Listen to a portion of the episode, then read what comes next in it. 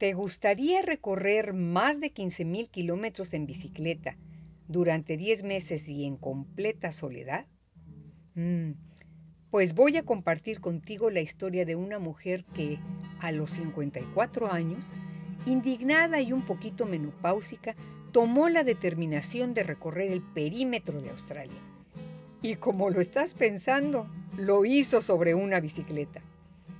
Escribió día a día todas las peripecias de su recorrido y las concentró en tres libros, formando la saga titulada 15.547, un desafío a la mexicana. Mi compromiso para ti será leer un relato de esta saga cada semana. ¿Estás de acuerdo? Comenzamos.